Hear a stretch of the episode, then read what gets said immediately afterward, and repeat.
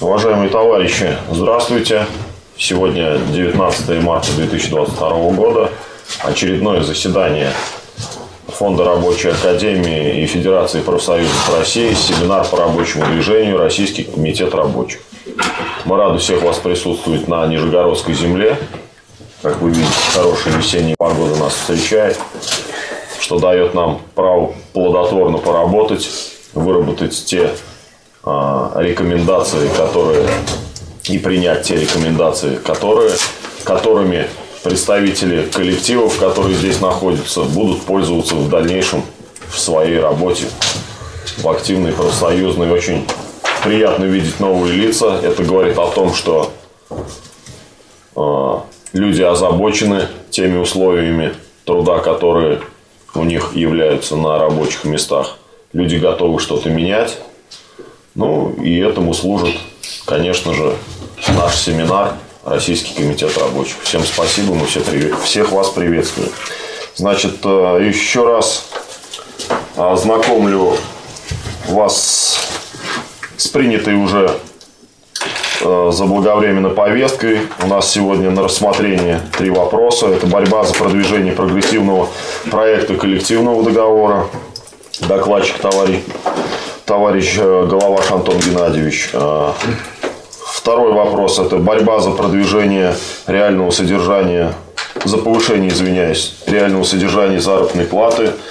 А, Сергей Александрович Горбушкин, докладчик. Третий вопрос об организации деятельности рабочего профсоюза, докладчик Коин Павел. Значит, уважаемые товарищи, предлагается проголосовать за повестку и предложенный регламент.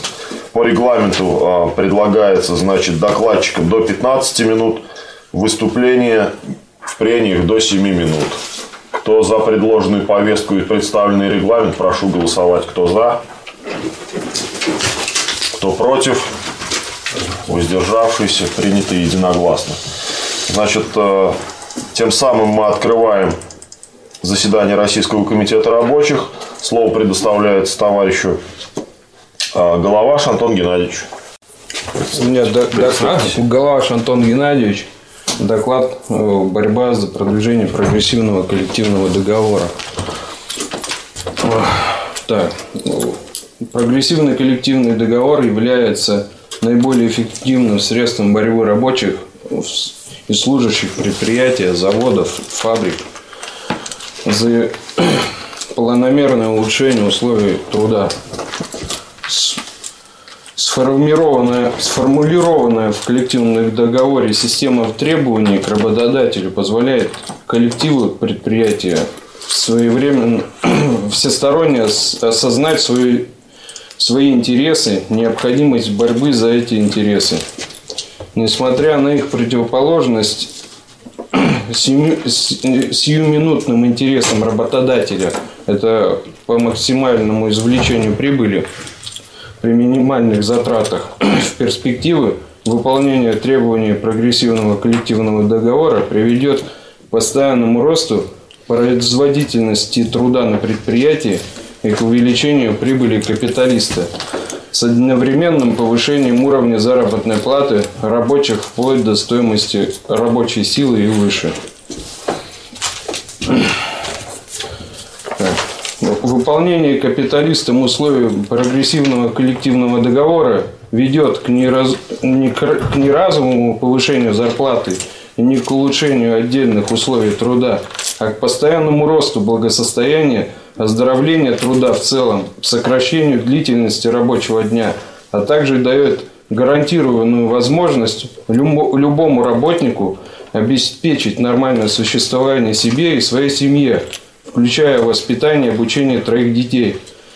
В этом и заключается прогрессивность по сравнению с действующими нормами, нормами трудового законодательства. В конечном счете, массовое заключение прогрессивных коллективных договоров приведет к росту материального благосостояния работников всех предприятий страны, повышению уровня их образования и к повышению уровня нравственности – к увеличению продолжительности жизни, численности населения и к росту экономики государства в целом. В условиях военного экономического давления Запада на Россию, ставящего под угрозу ее существование, борьба за продвижение прогрессивного коллективного, коллективного договора становится актуальной как никогда раньше. Борьба за продвижение прогрессивного коллективного договора начинается с, с, инициативной, с инициативы конкретного рабочего. Осознав необходимость коллективной борьбы, рабочий должен привлечь к этой борьбе и своих товарищей. Для этого нужно создать основу проекта коллективного договора, содержащую все основные положения, обеспечивающие возможность планомерного улучшения условий труда всех работников на предприятии. После чего необходимо аккуратно, не привлекая к себе внимания, найти единомышленников среди прогрессивных рабочих. А Почему не привлекать внимание? Это имеется в виду внимание работодателя. Ну, потому что это может на корню задушить все движение по продвижению коллективного договора. Ну, допустим, переманиванием работников э, на свою сторону работодателям. Следует также объяснить товарищам, что прогрессивный коллективный договор никогда не будет принят капиталистом в, доб- в добровольной- в добровольном порядке. Его можно только принудить к этому. С- Силой принуждения является забастовка или угроза забастовки. В Трудовом кодексе Российской Федерации прописаны все процедуры разрешения трудовых коллективных споров вплоть до забастовки. Мои личные наблюдения показывают, что 90% рабочих не в курсе, что такое коллективный договор вообще. При донесении информации сталкивался с непониманием, недоверием. Рабочие не верят в то, что, в то, что борьба за права рабочих эффективна. Только грамотный последовательный подход может дать положительные результаты. Э, не- Необходимо донести до рабочих целесообразность борьбы за свои интересы, последовательно доводить до их сведения по пунктам, какие права нарушаются систематически, в каких областях трудовой деятельности можно улучшить условия труда. Э, Необходимо понимать, что в целом сос- составлением проекта прогрессивного коллективного договора всем коллективам заниматься оперативно невозможно. Поэтому основу договора придется составлять самому или в небольшой группе единомышленников. Ну, если такие на данный момент имеются. Сформировав таким образом ини- инициативную группу на основе проекта прогрессивного коллективного договора, следует создать рабочую секцию на основе действующего на пре- предприятии профсоюза или создать свой рабочий профсоюз, который приступит к доработке проекта коллективного договора и к привлечению в профсоюз новых рабочих. Вовлеченность всех членов рабочего профсоюза в процесс улучшения проекта прогрессивного коллективного договора, а также организация постоянного их обучения методам борьбы за свои интересы – это путь к формированию сплоченного организованного коллектива, способного вести последовательную непримиримую борьбу с капиталистом за продвижение прогрессивного коллективного договора. Без такого коллектива успешная борьба за интересы рабочих невозможна.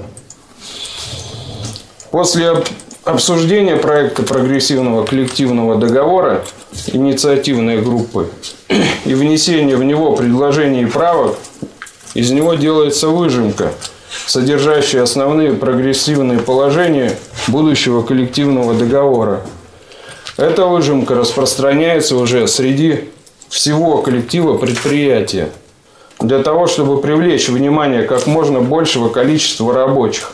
Тем самым им не придется изучать правовые юридические акты полностью, что зачастую скучно и- подрывает интерес э, к, к действию.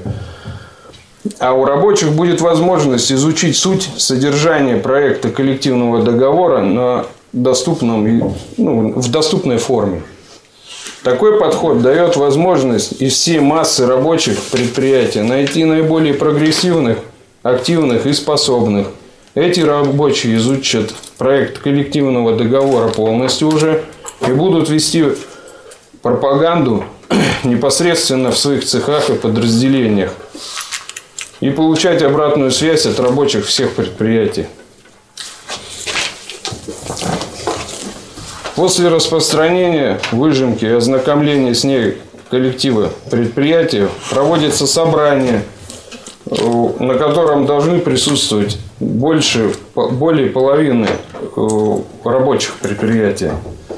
Но это чаще всего очень трудно э, осуществить, ну, потому что у всех свои дела, там, ну, масса причин, которые этому препятствуют. Поэтому лучше всего э, собрать подписи в поддержку продвижения коллективного договора. Ну, в поддержку проекта коллективного договора. После сбора подписей формируется требование к работодателю принять коллективный договор. Делает это представительный орган работников по продвижению коллективного договора. Надежнее всего высылать требования работодателю заказным письмом э, с описью документов. То есть в письме должно как раз содержаться требование, э, сам э, проект коллективного договора а, и, ну, как он, получается, ну, документы о том, что все работники, ну, более половины работников заинтересованных подписались под этим проектом. И вот эта подпись и уведомление в, в, в, о вручении этого письма, ну, как раз вот, ну, заверенная почтой России, принимается всеми официальными органами Российской Федерации. А Работодатель по закону обязан ответить на требования работников в срок, определенный э, законами Российской Федерации. Ну, работодатель может, конечно, удовлетворить требования сразу, но чаще всего этого не происходит. Ну, поэтому мы это рассматривать не будем. Вот. А, скорее всего, не удовлетворит требования. И вот этот отказ работодателя является причиной начала коллективно-трудовых споров. Первый этап, который необходимо пройти сторонам конфликта, являются примирительные процедуры. Во время этих процедур представительному органу работников по продвижению коллективного договора необходимо совместно с коллективом инициировать различные мероприятия, которые позволят, позволят сплотить коллектив, и которые позволят отработать взаимодействие внутри коллектива. Ну, допустим, один из способов – это проведение предварительной забастовки. Ну, если честно, я э, процедуру это предварительной забастовки еще не уразумел для себя, ну, работаю над этим. Вот. И, а примирительные процедуры проходят в три этапа который я тоже еще не изучил, ну, в процессе. Вот. Но вот эти процедуры примирительные, э, их надо провести таким образом, ну, чтобы работодатель или принял наши условия, ну, на основе, допустим, вот этой предварительной забастовки, когда он увидит э, как раз сплоченность коллектива и серьезность намерений. Или переходить уже непосредственно к самой забастовке. Ну, решение о проведении забастовки принимается собранием, на котором должны присутствовать тоже более половины работников. На этом собрании формируется забастовочный комитет и принимается решение о форме забастовки. Ну и вот э, рекомендуется форма забастовки бессрочная и частичная забастовка. Бессрочная это будет проводиться ну, должна, по сути, проводиться до принятия э, работодателем требований работников. А частично это значит, ну, рабочий, как, рабочий процесс не прекращается, а забастовка длится, допустим, один час э, ну, в день. Именно в рабочее время. Если какие-то процедуры меняются, допустим, решение принято работниками о продлении забастовки не час, а два, допустим, то э, забастовочный комитет должен уведомить работодателя об этом за три дня до начала этих процедур. Ну, на данный момент у меня все. Спасибо. Уважаемые товарищи, предлагается в прениях э, выступать по этому вопросу. А, значит, э, понимая э, тот момент, что на сегодняшний день многие из наших товарищей активистов, которые ведут работу по продвижению проектов коллективных договоров, наверняка сегодня не дошли еще до процедуры коллективного трудового спора – но так или иначе, если работа где-либо на предприятиях ведется, просим, значит, выйти, высказаться по этому моменту. Может быть, какие-то еще основные детали были как бы э, ну, не то что забыты, не, не совсем ярко звучали в докладе. Если кто-то для себя что-то выяснил, прошу выступать. Товарищи, знаете, на что хотел обратить внимание? Мы сейчас э, говорим в большей степени действительно о самом э, зачине, самом заделе. Так вот, отступая к самому началу, я для себя сделал такой вывод, что на самом деле написать проект договора не так уж сложно, но трудно и начать. А в, итоге, в итоге в плане агитации мы используем выжимку, которая является по сути тезисом э, вот этого полдоговора. Так вот, дело в том, что составить тезисы гораздо проще, чем весь документ в целом. Поэтому я предлагаю написать именно тезисы. А, так уже будет проще а, выбрать направление по написанию полдоговора и развить этот тезис, эти вот ключевые пункты. Что касается а, уже непосредственно агитации а, и самого построения вот, этого, вот этой работы по его продвижению в коллективе. Да, необходимо доводить саму идею, ради чего все. А, необходимо а, разъяснять а, пункты, как это все проводится. Но дело в том, что, смотрите, когда вот начинаешь с человеком разговаривать, первое, во что мы упираемся, да, никто не подпишет.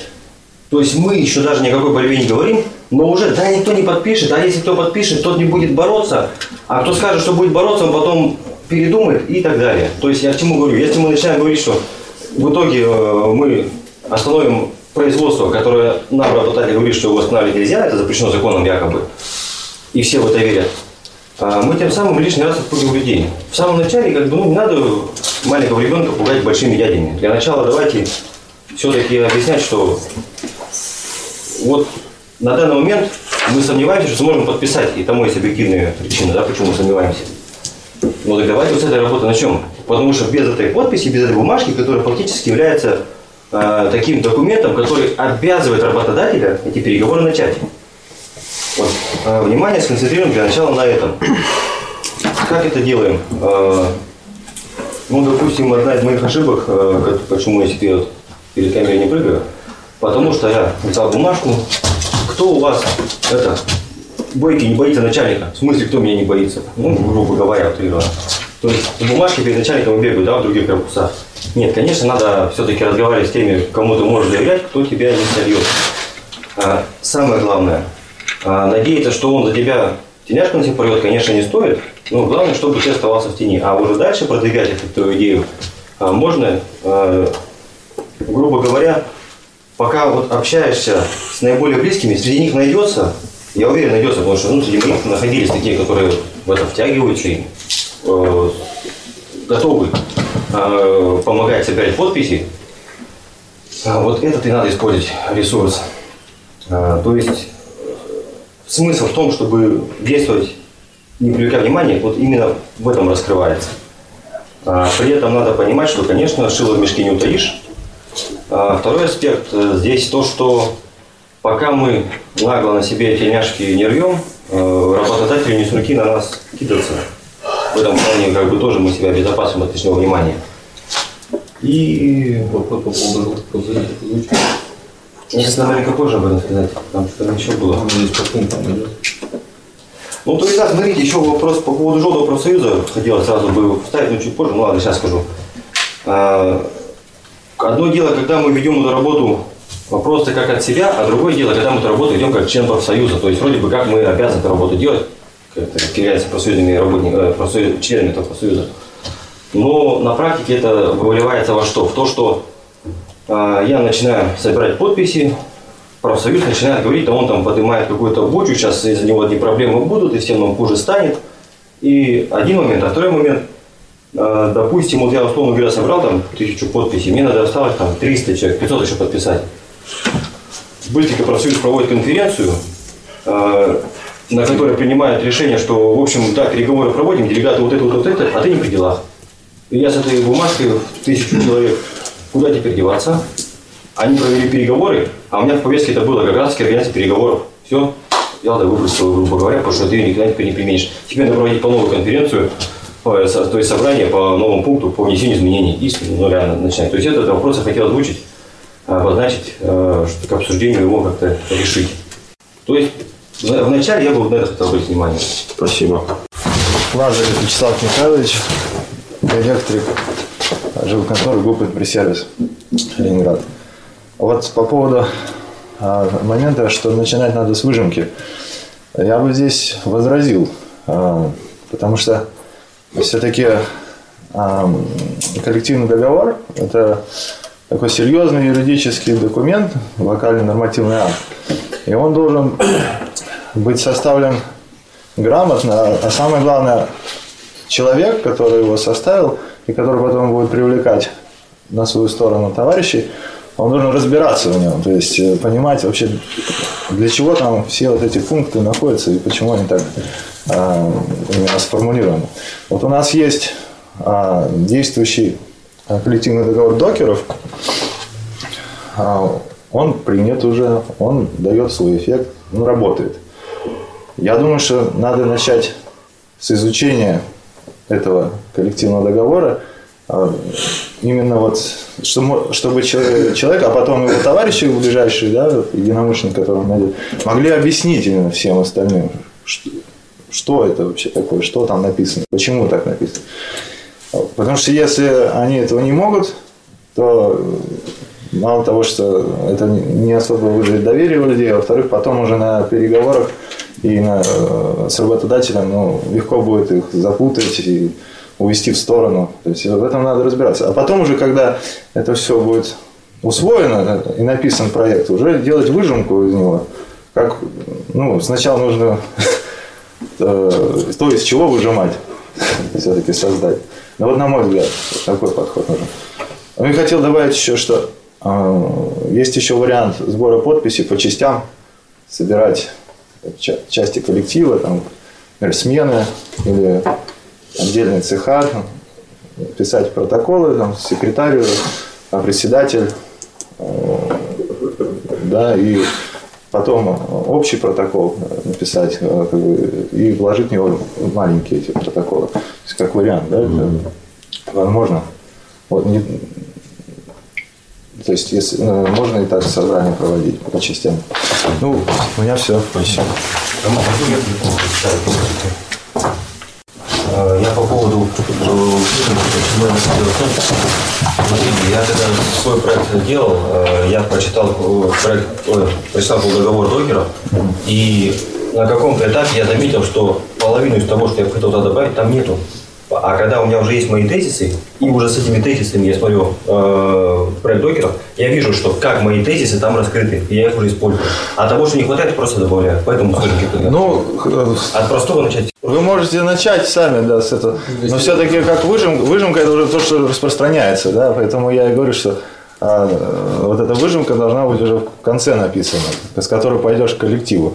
А если вам удобнее тезисы написать, ну да, э, просто вы сказали выжимка.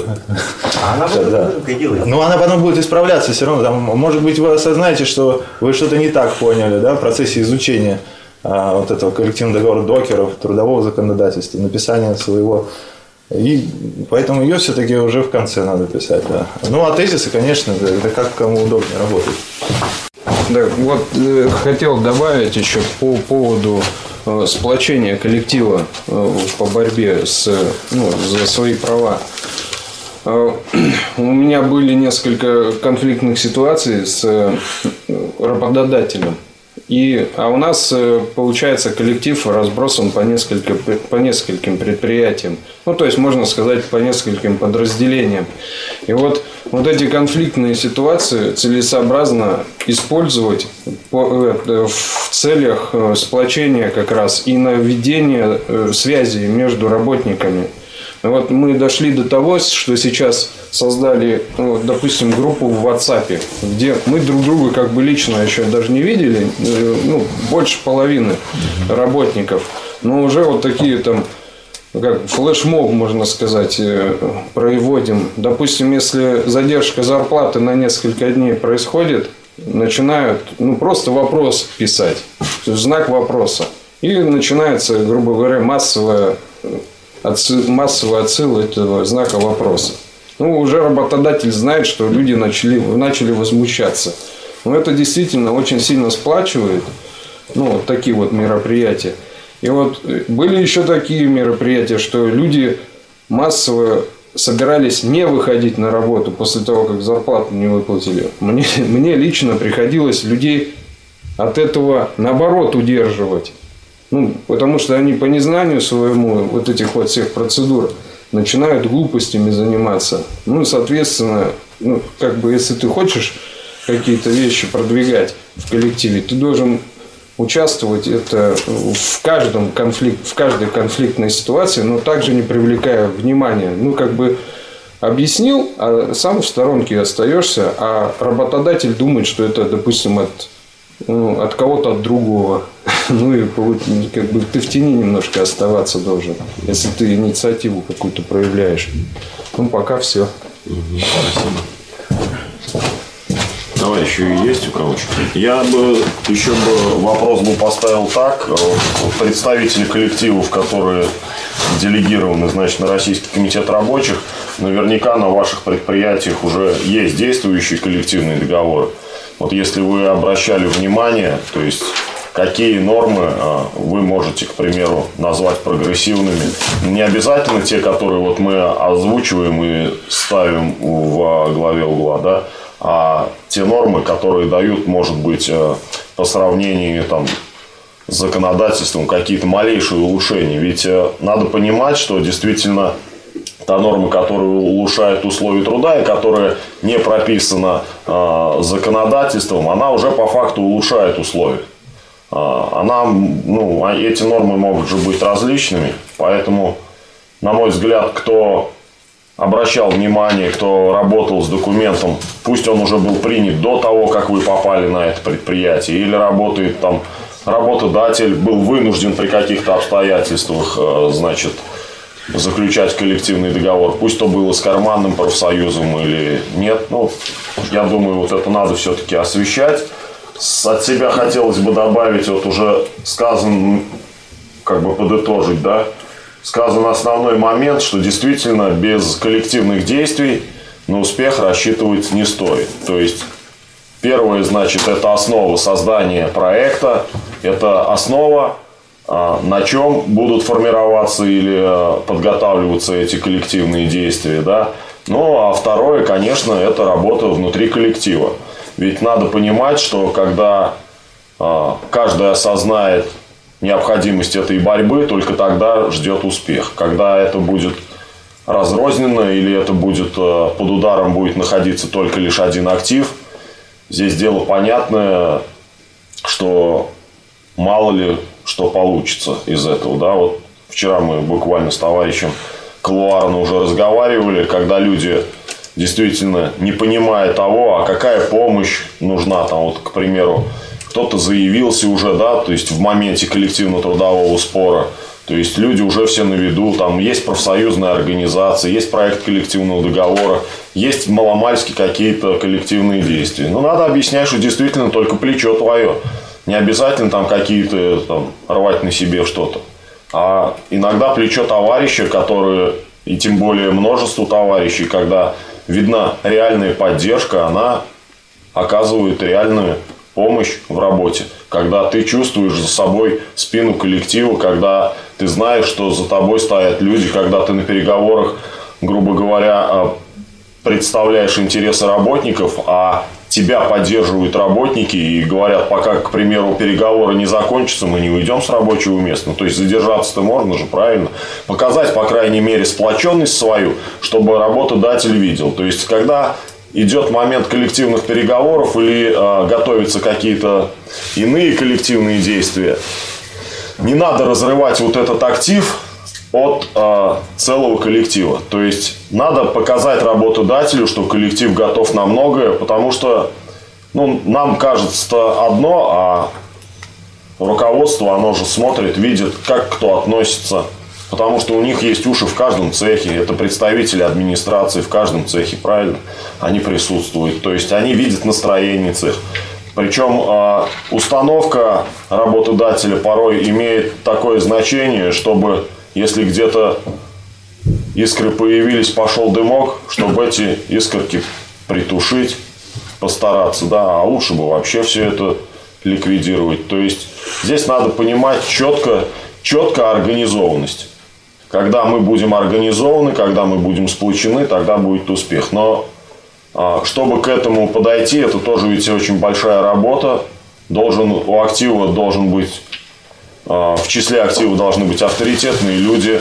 А, как правило, это высококвалифицированные работники, которые пользуются авторитетом не то, что вот пришли там где-то красиво сказали, но и в работе которых э, люди уважают, да, которые знают, что без этих людей там какая-то работа может быть не, невыполнима, да, потому что, ну, что там скажут, если работник не квалифицированный, ну, сейчас он поговорит, мы на него надавим, он уйдет там куда-то, потеряется и все. А когда человек авторитетный, и в труде я имею в виду и в защите своих прав, здесь уже будет сложнее. Ну и как показывает практика, на сегодняшний момент надо гнать от себя вот эту все-таки боязнь, потому что вот э, разговариваешь с людьми, боязнь, она присутствует. Присутствует в чем? Есть, конечно, места, где э, средняя заработная плата э, соответствует, к примеру, средней по стране, да, там, грубо говоря, условия э, приемлемые, и люди держатся за свое рабочее место, потому что если ты потеряешь, к примеру, эту работу, соответственно, потом найти такие условия и такую заработную плату будет тяжело. При, поэтому, поэтому в таких коллективах, наверное, э, сложнее всего убедить людей, побудить ее на какую-то борьбу ввиду того, что, ну, вроде бы и так все благополучно, да. Те предприятия, где остается желать лучшего, Скорее всего, там и менее многочисленные коллективы, то есть это предприятия там от 50, там, грубо говоря, до 150 человек. Как правило, вот показывает практика, они действительно разбросаны. Если это, а, допустим, какая-то строительная компания, у них несколько застроек, то есть люди разбросаны территориально. Если это транспортная компания, то же самое. Вот, но здесь, понимаете, основной акцент все-таки должен идти, пусть это не получается, к примеру, у рабочего определенного какого-то предприятия, но есть в городе предприятий гораздо масштабней. Тогда надо выходить уже на такой уровень, что ну, не получается здесь, может быть, где-то это в другом месте получится, а потом успехи там того предприятия как бы повлекут развитию событий на вашем предприятии. Я, к примеру, говорю, если это предприятие действительно численно мало. Без подготовки мы очередной раз все-таки просим товарищей, когда вы сами в ситуации не разобрались, когда вы не готовы, то есть давайте идти поэтапно, тем более, как вот уже выше звучало, все эти процедуры предусмотрены именно трудовым законодательством. То есть настаиваете на том, чтобы ваши коллеги брали в руки трудовое законодательство. Я не говорю, чтобы они учили его, но, по крайней мере, они, чтобы были с ним знакомы. Чтобы при диалоге с коллегами, при диалоге с руководством они не выглядели глупо. Чтобы при вопросе, чего вы хотите, они нормально, достойно могли ответить на свой вопрос. То есть, чтобы они за свои требования бились как за свои. Тогда скорее всего, я убежден, ждет успех. Ну, у кого какой опыт, пожалуйста, выступайте, товарищ. Всем добрый день. Максим Гордевнин, Самара, слесарь по ремонту. А, уже нет, уже слесарь механосборочных работ. А, РКЦ «Прогресс». Вот. У меня а, есть что добавить по выступлению докладчика. И есть опыт поделиться с тем, какие у нас вот на предприятии были условия, какие сейчас есть на РКЦ.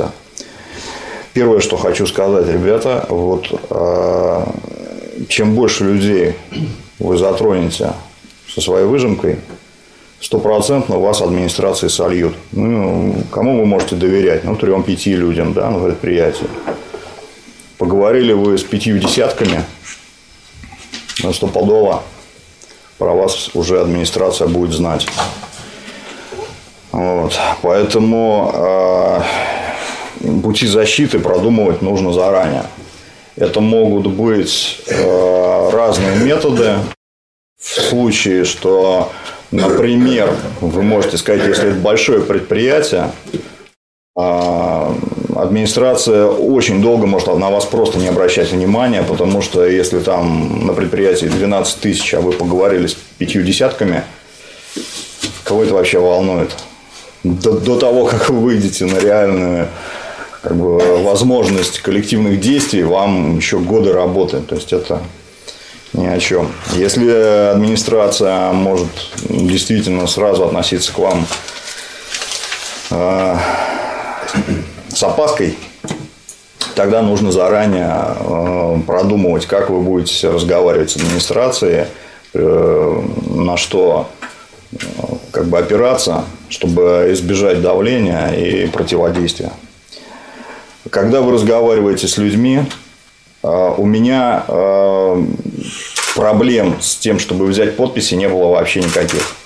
Я очень быстро понял, проблемы, то есть чего опасаются люди, у которых вы берете подписи. И сразу в процессе разговора я начинал с того, что я э, упреждал все опасения человека, с кем разговаривал. То есть довольно быстро, когда я набрал уже там пару десятков подписей, я уже подходил, говорил, вот мы с ребятами собираемся делать вот это, вот это. Набралось уже там несколько десятков человек, там пару десятков, там три-четыре десятка. Вот. Человек уже расслабляется. Он уже понимает, что он не единственный, не первый, не, не, не острие копья. Второе, о чем я говорил, что никаких глупостей мы собира... Э, делать не собираемся. Мы не кидаемся с шашками на танки. Мы не выходим, вот нас пять человек, и мы сейчас пошли в бой на администрацию. Ничего подобного. Вот. А, о том, что мы знаем, какие ошибки совершают другие профсоюзы, другие активисты, мы этих ошибок не совершаем. А, и самое главное, что все активные действия предпринимаются только по решению коллектива. То есть вот вы людей собираете, и вот эти люди, не вы им говорите, что мы будем делать. Вы только предлагаете, а решение о коллективных действиях при, вот, принимает этот коллектив. Вот это людей больше всего успокаивает. Они понимают, что если коллектив не решит предпринимать какие-то коллективные действия, никто ничего делать не будет. И вы сразу говорите, что, ребята, коллективные действия имеют смысл начинать только после того, как больше половины коллектива за это проголосует. То есть больше половины коллектива решит предпринимать какие-то действия. И вы знаете, если люди видят, вот они пришли, да, что их там даже вот э, в цеху, если большинство в цеху, не на предприятии, а в цеху начинает, то есть поднимает руки и говорит о том, что да, мы что-то там собираемся делать, они видят свою силу реально. И тут уже срабатывает, что не то, что какие-то единицы вышли э, что-то делать, а большинство ничего не делает. И я с большинством. А наоборот, большинство что-то делает, а я с какими-то, значит, штрейкбрехерами, а потом это большинство, сейчас как оно ко мне будет относиться, потом. А, а ведь э, среди тех, кто проголосовал и начал что-то делать, они потом действительно начинают, ну, как минимум, подкалывать тех, кто откололся, да, то есть начинают говорить, а ты что, ты типа руку поднял, а ты, ты что, не мужик, ты что, от своего слова отказался? То есть это вот э, здесь именно коллективная работа, она очень важна. А, так, про то, вот э, здесь все я, что хотел вот по докладу сказать, а поделиться о том, какие вот нормы были у нас на ТТУ. Во-первых, коллективный договор был засекречен, его взять было невозможно. То есть, как только человек приходит с вопросом, дайте мне коллективный договор, ему сразу, о, Привет, да, да, сейчас мы тебя запрессуем. И это было реально, то есть у нас одного товарища так вот все-таки вынудили уйти. То есть его вывели из состава бригады, понизили ему зарплату. И, ну, три месяца посидел на более низкой зарплате, жить не на что, он вынужден был уволиться. Вот. То есть здесь противодействовать было очень тяжело, глупости совершать не надо. А сейчас я работаю на РКЦ «Прогресс». Первое, что я увидел, проходя через проходную, это огромный стенд, стенд, то есть на улице стоит с напечатанным коллективным договором. Во всех цехах, на всех досках э, информации коллективный договор напечатан, он короткий. То есть он занимает напечатанный крупным шрифтом А нулевой лист. А, там, когда я почитал, это вот, знаете, впечатление, ну, конечно, в кавычках, социализма отдельном предприятии. То есть там оплата санаториев до 95%. Оплата лагерей детям до 95%. Санатории вредникам бесплатно вообще. Там а, на территории предприятия работает, а, ну как это по-старому, поликлиника. Она была поликлиникой, сейчас она называется Центр здравоохранения, профилактики, там, поддержки здоровья. Зубной кабинет бесплатно. Там э, все мероприятия вам прописывают, там уколы и так далее, там все бесплатно. Вот. То есть это на предприятии. Причем зарплату держат выше средней по региону. И в таких условиях, да, то есть все люди, они за это предприятие держатся руками, ногами, они там, то есть э, поднять людей на борьбу против администрации, ну, это нереально. Но всех цепляет момент того, что в государстве постоянная инфляция. И э, даже при такой зарплате накопить на первоначальный взнос – например, на ипотеку, ребята не успевают. То есть он копит, копит, копит, он полтора миллиона набрал, ха-ха-ха, цены на, на жилье выросли выше, и первоначальный взнос выше, и он как вот в, в, в вечном, этом, в вечной гонке. Вот. И вот этот момент, да, людей можно э, дергать, можно, э, скажем, затрагивать их э, такие вот важные для них вопросы. Э, Поэтому вы можете на своих предприятиях рассказывать, что да, коллективные договора есть очень хорошие. Вот. То есть там, ну, о чем я не сказал, что повышение, ежегодное повышение зарплаты. То есть там прописано. Единственное, что оно прописано не выше уровня инфляции. Вот тут как бы есть над чем, над чем поработать. Вот. А, в принципе, вот то, что хотел сказать. Спасибо. Да, все. Павел. Гиль Павел Юрьевич, слесарь-ремонтник Самарской ГРЭС. Ну, я уже неоднократно езжу на РК, рассказываю о том, как продвигается у нас проект коллективного прогрессивного договора. Он в стадии написания, за что меня пинают и правильно пинают. Но тут какие сложности встают. Я начал выяснять значит, в принципе, по поводу коллективного договора на предприятии и выяснил некоторые моменты. Это те сложности, с которыми, в принципе, тоже можете столкнуться. То есть, у нас коллективный договор он слабоватый нашей организации. Вот. Но один важный момент, который я обратил внимание, что он э, не конкретно той станции, на которой я работаю. он является как бы коллективным договором для, нек- для там, ряда станций, которые объединены в одну. Это разные территории, они разбросаны по городу. То есть для того, чтобы набрать 50% плюс один, это нужно мне бывать на всех четырех подстанциях и там агитировать людей, то есть не только на своей подстанции. Еще важный момент по этому вопросу. То есть, даже если вы наберете, то есть, как бы вы должны понимать, да, допустим, ну там, моя станция Самарский ГРЭС, я наберу, например, 100%. И мы, допустим, э, будем работать по правилам, да, то есть, итальянская забастовка условно. А буржуазия, она не глупая, и она это предусмотрела тем, что она, в принципе, это еще советский проект был, но она его довела до конца. Она закольцевала станции. То есть, если вы пытаетесь как бы, да, приостановить работу на одной станции, допустим, ну, делайте это тем, что как бы к вам не придраться, работайте по правилам, то есть другие станции, которые увеличивают мощность и, соответственно, продавливают, ну, продавливают тепло, теплоснабжение по другим как бы, участкам. Ваша станция вроде как не работает, вдруг, не дай бог. Но как бы работодателю сильно особо с этого и каких-то серьезных последствий может не быть. То есть э, вам нужно продумывать каждый шаг. Вот важный, важный посыл этой работы. Это по поводу того, что как вот э, коллективный договор продвигать. По поводу написания коллективного договора. Тут все-таки очень важный момент, который стоит сказать. У нас был товарищ, который сюда приезжал и постоянно спрашивал. Я как бы хочу продолжить замечательную традицию. А, грубо, открывали ли вы трудовой кодекс? Изучали ли вы трудовой кодекс? И его нужно изучать, его нужно знать, потому что все тяготы да, организации написания коллективного договора, продвижения коллективного договора, спроса с вас, всего это будет с вас.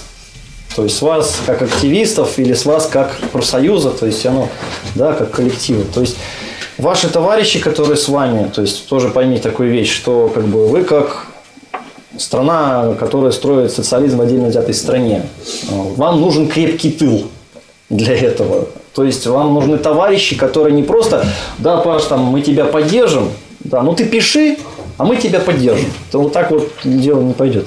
То есть эти люди должны тоже знать эти нормы, разбираться в них и как бы понимать, что, допустим, да, активиста прикрыли, как-то его отвели, вывели из бригады или, или пытаются уволить, то есть он начнет там заниматься судебными вопросами, разбирательством. А работа должна продолжаться, она не должна стоять на месте. Вот это очень тоже важный момент, который нужно учесть. Спасибо. Кузнецов, э, Кировский завод, э, Киров Энергомаш, токарь. Ну, во-первых, хочу поблагодарить докладчика. Э, Доклад был очень хороший. По существу видно, что человек э, разбирается э, в том, о чем он говорит. Вот. Далее. Конечно, когда начнется вот это вот вот эти попытки собирать людей для того, чтобы написать коллективный договор, конечно, это надо делать, так сказать, э, ну, если не тайно, то скрытно. И опираться надо, э, надо прежде всего в коллективе искать э, людей, ну, наиболее таких вот э, активных, развитых и, э, так сказать, э, с, с левой ориентацией.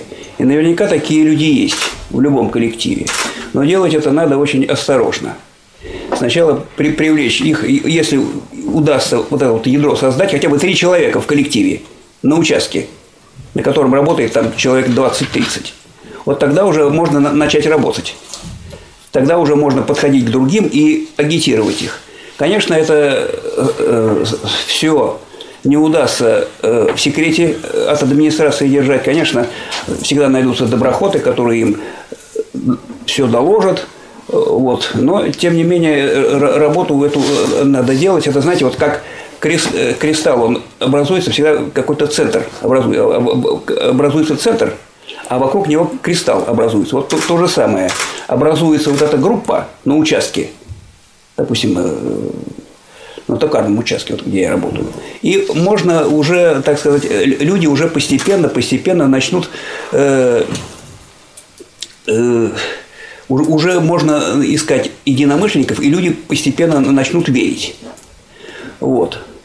Далее, что еще хочу сказать? Я, э, ну, вопросу о коллективном договоре я не первый раз здесь. э, Вопрос коллективного договора здесь э, поднимается уже не первый раз.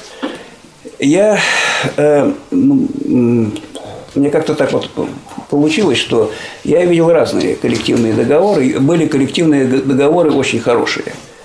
Очень хорошие. Э, Но вся штука ведь в том, что можно написать очень хороший договор. Да? Можно написать, э, так сказать, и принять его. Но вся штука в том, что что такое вообще коллективный договор? Вот кто-то очень хорошо сказал, коллективный договор – это конституция предприятия. А вот мы, смотрите, мы имеем вот нашу вот российскую конституцию. Она хорошая? Хорошая. А все ли статьи, всегда ли она выполняется? В том-то и дело, что не всегда. Вот то же самое будет и с этим коллективным договором. Не все статьи, которые нравятся администрации, они будут выполняться под тем или иным предлогом. Вот это уже зависит уже от коллектива. Если коллектив дружный, он заставит э, администрацию выполнять э, то, что от него требуется, э, то, что они подписали. Ведь подписывают и, и представители рабочих, и представители администрации этот коллективный договор. Вот. Ну, что еще я хочу сказать? Да, тут еще вот выступали, товарищ Кальвит, э, очень хорошее, э, у него хорошее тоже выступление было, но о, э, э, меня все-таки насторожил такой момент. Он предлагает э, опираться на к- высококвалифицированных рабочих, которые хорошо работают, на рабочую элиту. Когда вот, э, так сказать, э, со- совет, э, чтобы получить от них советы и так далее. Вся штука в том, что рабочая элита, она все время держала сторону или администрации, или хозяина, и понимаете, поэтому да, они хорошо работают. Я знаю этих людей, они очень хорошо работают, их уважают и уважают по праву, но они никогда, они всегда будут держать э, сторону хозяина.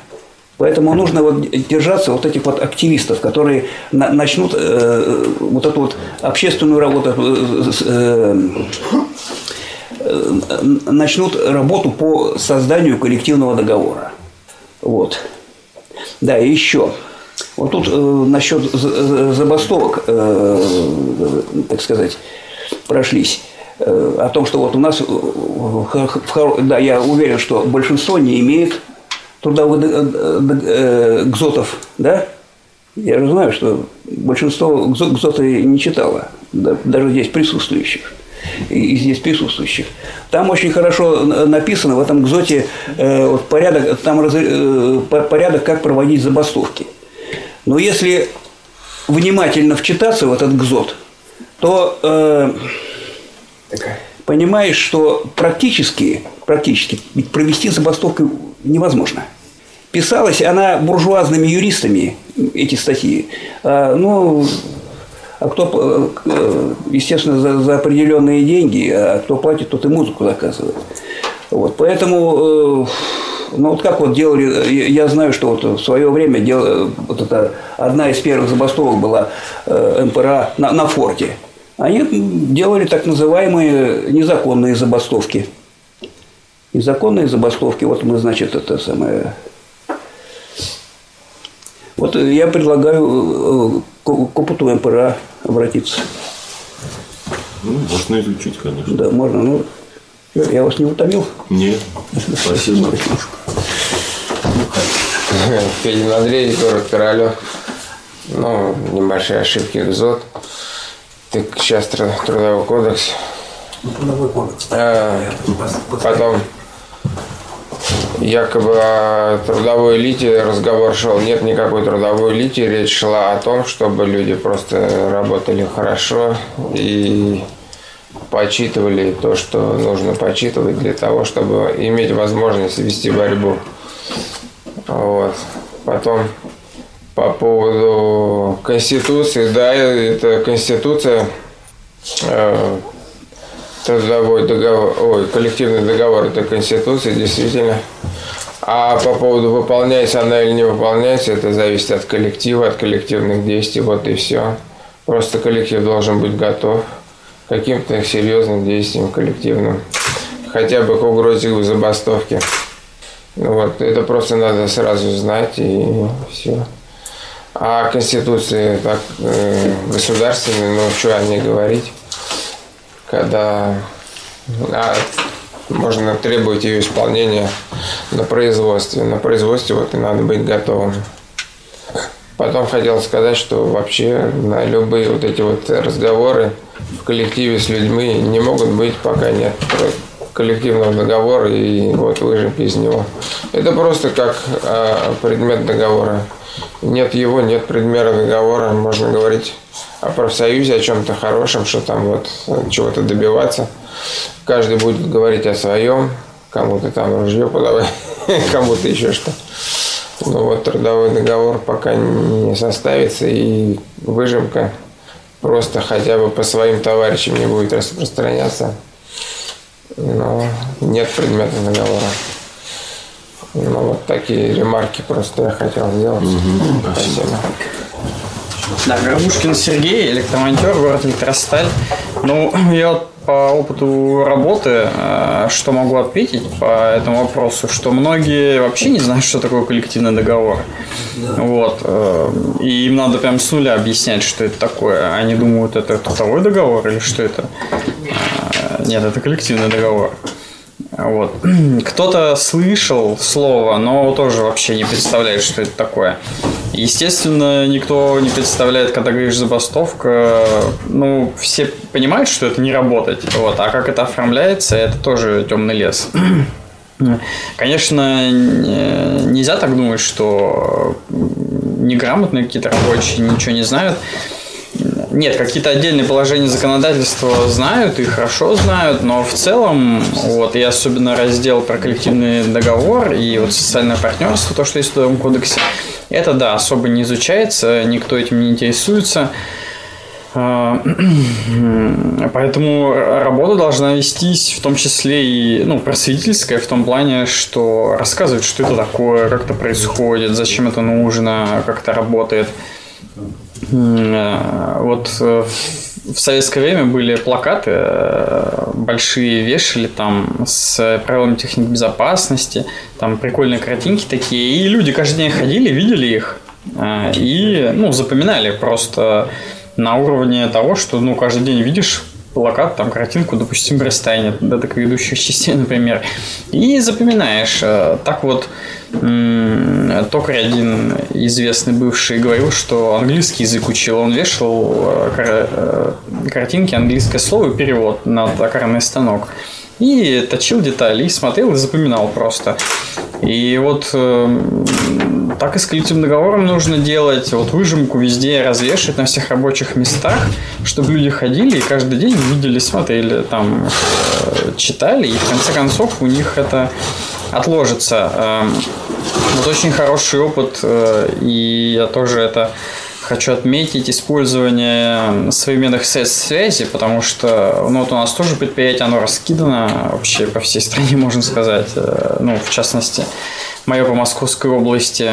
И без современных средств связи никак личного общения не наладить.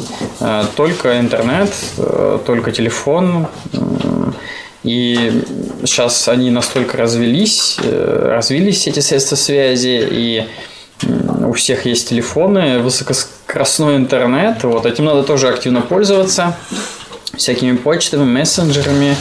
Телеграм сейчас популярный, его сейчас уже не запрещают, так что можно им пользоваться. Вот, вовсю это над этим тоже надо работать.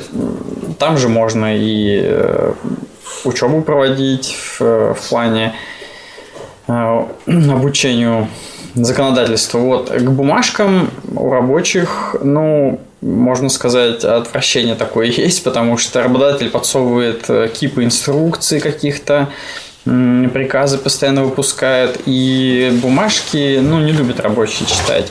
Тем более толстые бумажки, если это много бумажек, а коллективный договор это много бумажек, то рабочие не очень охотно читают. На один лист выжимку намного будет проще, намного проще. Даже ее сложно, конечно, бывает э, прочитать. Но намного проще, чем целиком коллективный договор. Вот, про товарищей активистов это тоже правильно, потому что в одиночку никакой особой деятельности бурной невозможно вести, и нужен актив какой-то. То есть, как минимум ты человека, ты человек это организация уже, Э, как минимум ты человека, и можно уже вести какую-то работу. И если кто-то что-то из работодателей говорит, что а что это вы тут бузите, это же никому не надо, что вы тут самые умные, то можно всегда говорить, это не мы, это коллектив. Коллектив решил. То есть это не моя личная инициатива. Коллектив решил, я подчиняюсь воле коллектива. А вы против коллектива? Как бы, то есть так уже можно ставить вопрос. И, кстати, вот буржуазия тоже этим пользуется. А, То есть всегда сваливает на кого-то. Даже в магазине там приходишь на рынок, а что у вас подорожало-то? А это не мы, это поставщики нам подняли цены. Вот. А где там эти поставщики, иди до них доберись. И также надо этим пользоваться. То есть это не моя личная инициатива. Коллектив решил, я выполняю. Как бы кто, кто против коллектива хочет пойти. Вот. э, Еще хотел отметить э, про забастовки. Ну, про все, что связано с, с незаконными. Это, конечно, буржуазия сп- спит и видит, чтобы что-то сделали рабочие незаконные, потому что их сразу можно за это привлечь, закрыть, и все будет по закону. Вы что-то закон нарушили, все, привет, Э, добро пожаловать э, на нары. Вот, поэтому наоборот, надо пользоваться этим буржуазным законом. И вот э, итальянская забастовка это что? Работа по закону. Все делаем по закону идеально. Э, нигде, ну, э, на многих предприятиях, если все делать по закону и все делать правильно по инструкциям, то очень сложно будет работать. И вот надо, наоборот, этим пользоваться, работая по закону, а не незаконно работать. Ну и, конечно, у каждого предприятия свои особенности, надо каждому предприятию подходить, э, ну, отдельно смотреть. Э, Вот сейчас в связи с тем, что прогресс используется работодателями для уменьшения числа работников, рост производительности труда, то возникает такая ситуация, что очень много сверхурочных работ работники выполняют. И просто отказавшись от сверхурочных работ, а это все по закону, то можно создать серьезные проблемы работодателю. И этим тоже нужно пользоваться. Это тоже один из рычагов давления. У меня все. Юрьевич, слесарь ремонтник, Самарская. Еще пару моментов по продвижению колдогорода. Хорошая мысль приходит и после. Опыт своим поделюсь, какой есть сейчас уже. То есть коллективный договор я еще до конца не написал, но какие-то главы у меня имеются. Я уже с этими главами непосредственно иду к рабочим в своем коллективе и начинаем объяснять, что как бы вот ребята, смотрите, что у нас есть официально, а что мы предлагаем. То есть поначалу как-то они вроде там посмотрели, почитали, потом начали потихонечку обсуждать. То есть отдельный момент. Я с ним сижу, разговариваю, что, допустим, это прогрессивно, это важно, это нужно. Они начинают уже задумываться уже. Потом начинается следующая стадия замечательная, которая уже пошла, и как бы я подхватил ее. То есть они начинают как бы вспоминать, что было в Советском Союзе. Как там, в принципе, неплохие были там были отпуска большие. Я говорю, «Ну, хорошо, замечательные отпуска, давайте сделаем еще больше. То есть начинают уже рабочие включаться в процесс, и тем самым, в том числе, вы даете понять, что а, как бы, дело идет, вот, что оно не стоит на месте, и что работники уже сами начинают даже какие-то идеи подавать. Это очень важный момент, который тоже вы можете использовать. То есть вы не вот пишите прям там, полностью коллективный договор, уже с целым идите, вы напишите там, допустим, у вас процесс идет, ну, у меня, например, есть сложности, почему? Потому что я сижу, например, сравниваю, у меня здесь вот трудовой кодекс, например, тут один коллективный договор докеров, товарищи Кали это коллективный договор, я все лучше вот это вот пытаюсь как бы немножечко сам. Потому что, ну, можно, конечно, взять, например, коллективный договор докеров, его как шаблон поставить, свое вписать, а я хочу именно вот понять, как вот это вот все структурировано сделано, для того, чтобы, опять-таки, даже в будущем как-то вот бороться, чтобы было понимание этой картины у себя. То есть этот опыт, я считаю, должен быть. Поэтому процесс не такой уж и быстрый, к сожалению. Но, тем не менее, вот э, к рабочим вы подходите и уже, да, вот первый пункт написали, идите, покажите им. А- Они будут знать, что процесс идет, что-то делается. И они уже будут интересоваться. И вот с этим можно работать. Наверное, все, пока. Товарищи, я еще, знаете, я хотел обратить внимание а, на такой момент, поддержать э, Сергея Грабушкина. По использованию листовок. а, Вот на больших предприятиях, как ни крути, какие-то профсоюзы есть. А, У этих профсоюзов есть свои стенды, которые расположены а, в разных э, пристройках, цехах и так далее. Так вот, э, целесообразно эти листовки размещать именно там, потому что на этих местах эти листовки можно защитить. Когда я свои листовки информационные рас- э, распространял по этим э, стендам, начальник выходит, тут же раз их повыдергивает, и я смело обращаюсь в профсоюз, типа так и так, начальник вмешивается в работу профсоюза, а, опустошает стенды. А, ему ничего не было, на большем то дело. То есть все, все мои листовки лежали там. А, Первый такой пример хотел привести. И второй касаемо содержания листовок. А, Они, во-первых, должны быть яркими, как говорил Бобинов Григорий Вячеславович, да, чтобы в глаза бросались, потому что белые стенды куча, а тут среди них ваш стенд профсоюзный, и он белыми листовками завален, а тут раз цветная бумажка. Это привлекает внимание. Но как ни крути, а, в основном у них э, стенды в проходных местах, и человек прошел, ну ладно, обратил внимание, остановился там, хотя бы сколько-то почитал. А другое дело, что ну, надо маленькое время потратить. А, Чтобы увеличить внимание на этом э, материале, я использовал QR-коды. А, нав- Наводишь камеру, и там, ну, конкретно в моем случае, я просто перед камерой рассказывал позицию по какому-то вопросу.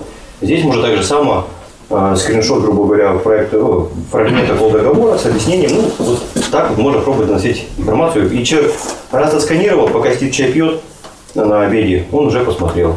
Ну, немного в плане практической реализации агитации такого договора. Спасибо. Здравствуйте. Э, Жуков Павел Дмитриевич, э, водитель-экспедитор АО «Лори». Вот. э, У нас крупная транспортная компания, меж- междугородние перевозки и международные. Вот. Ситуация в последнее время складывается все хуже и хуже.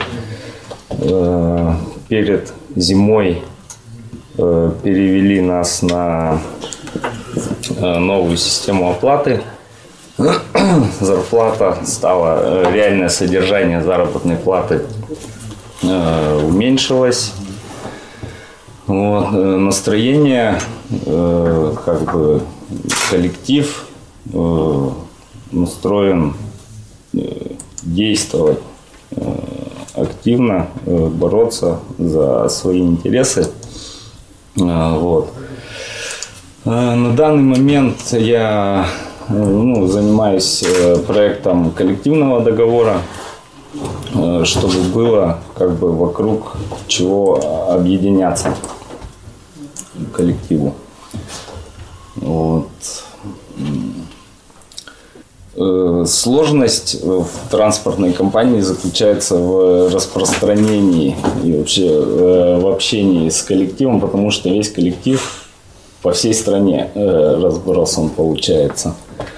Я думаю, что вот в таком случае целесообразнее всего использовать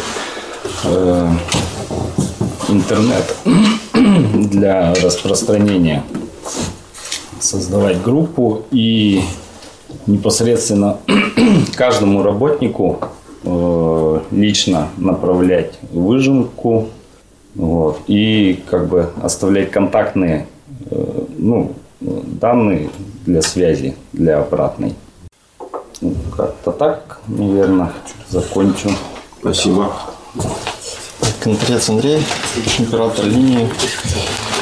Поскольку мы разговариваем про коллективный договор, хотелось акцентировать внимание на один из пунктов, э, как сокращение рабочего дня. То есть э, этот пункт, он же не просто так придуман. Э, Вроде как бы, а давайте сократим и будем ничего не делать эти два часа, если с 8 часов. На самом деле, как бы это требование, оно научно обосновано. И э, даже было уже упомянуто о том, что люди в, большинстве своем на сегодняшний день перерабатывают.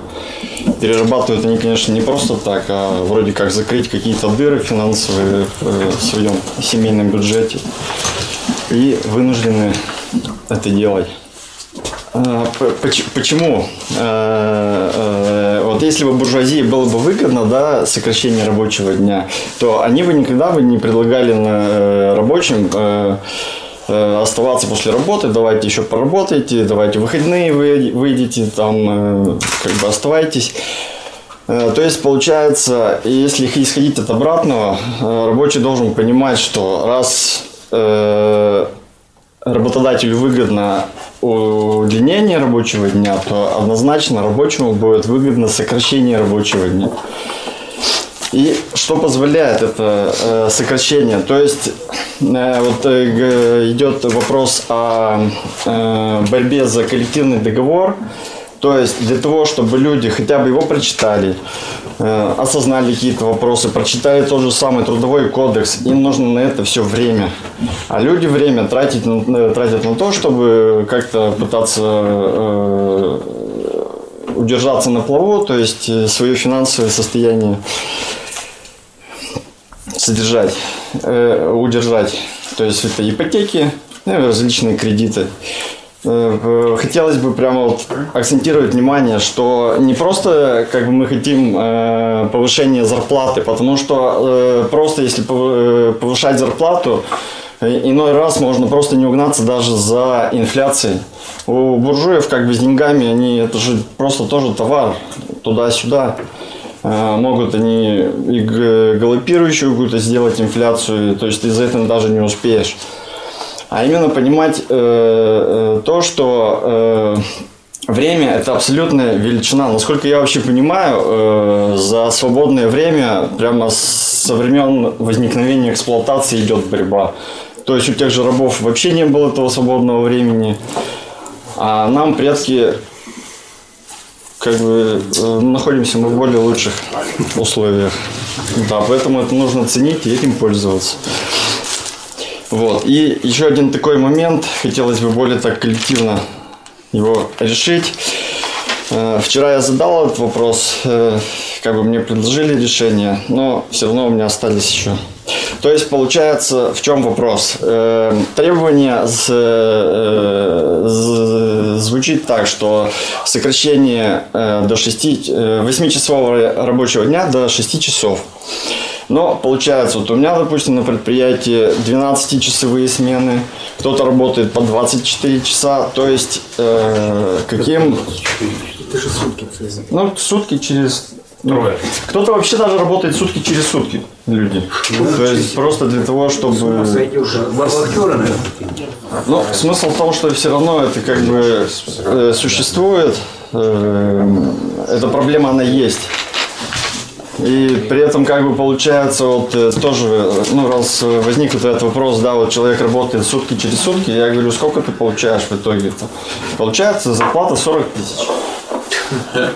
То есть, да, это, это как бы, ну и какие проблемы ты можешь решить? И даже уже тогда... Домой приходит, долго не нужно. Да. И э, предыдущему немножко вопросу хотелось бы вернуться. То есть, каким образом со- сократить э, вот это вот 12-часовые смены и суточные смены? Мне предложили такое решение. То есть, получается, раз у нас э, 12 часов, как бы хорошо делится на 6. Получается, то есть мы... И 24, соответственно, тоже делится на 6. То есть мы заменяем одну смену двумя сменами. Либо при суточном получается четыря, четырьмя сменами. Ладно, на этом я закончу. Меня зовут Старцева Ксения. Сергей Горбушкин вчера заметил в личной беседе, что э, вот его знакомые э, работают по одному графику, когда для работодателя составлен другой. То есть рабочие сами, как, себе, как, как им самим удобно, составили график работы и выходят по этому графику, несмотря на то, что официально значится другой. То есть, в принципе, если рабочие могут такой неофициальный график себе составить, с учетом своих собственных пожеланий, точно так же никто лучше них не составит и реальный график, который можно закрепить в коллективном договоре и в каких-то приложениях к коллективному договору. Ну, то есть э, в договоре есть пункт там э, работать по э, сменам, ну, то есть смена рабочая там э, уже не 12 часов, а, а, кстати, как может быть смена в трудовом договоре прописана 12 часов? Ну ладно. Ну да, э, не 12, а уже меньше. И потом планомерно сокращать. С 8 до 8 на 12 М? С 8 до 8. День, ночь, двое ног. Ну да, да, это ужасно. Ну да. Ну вот, э, вы можете сами разработать тот график, который вам нужен, и предъявить его как требование. Наверное, так. Да, спасибо. Хотел бы высказаться по переработкам. Ну, Головаш Антон. Ну, Ситуация тут э, насчет переработок, ну, как я вижу, она ну, двоякая такая. Э, Первое – это прямая выгода работодателя заставить работника переработать, ну, чтобы э, больше э, времени, меньше заплатить.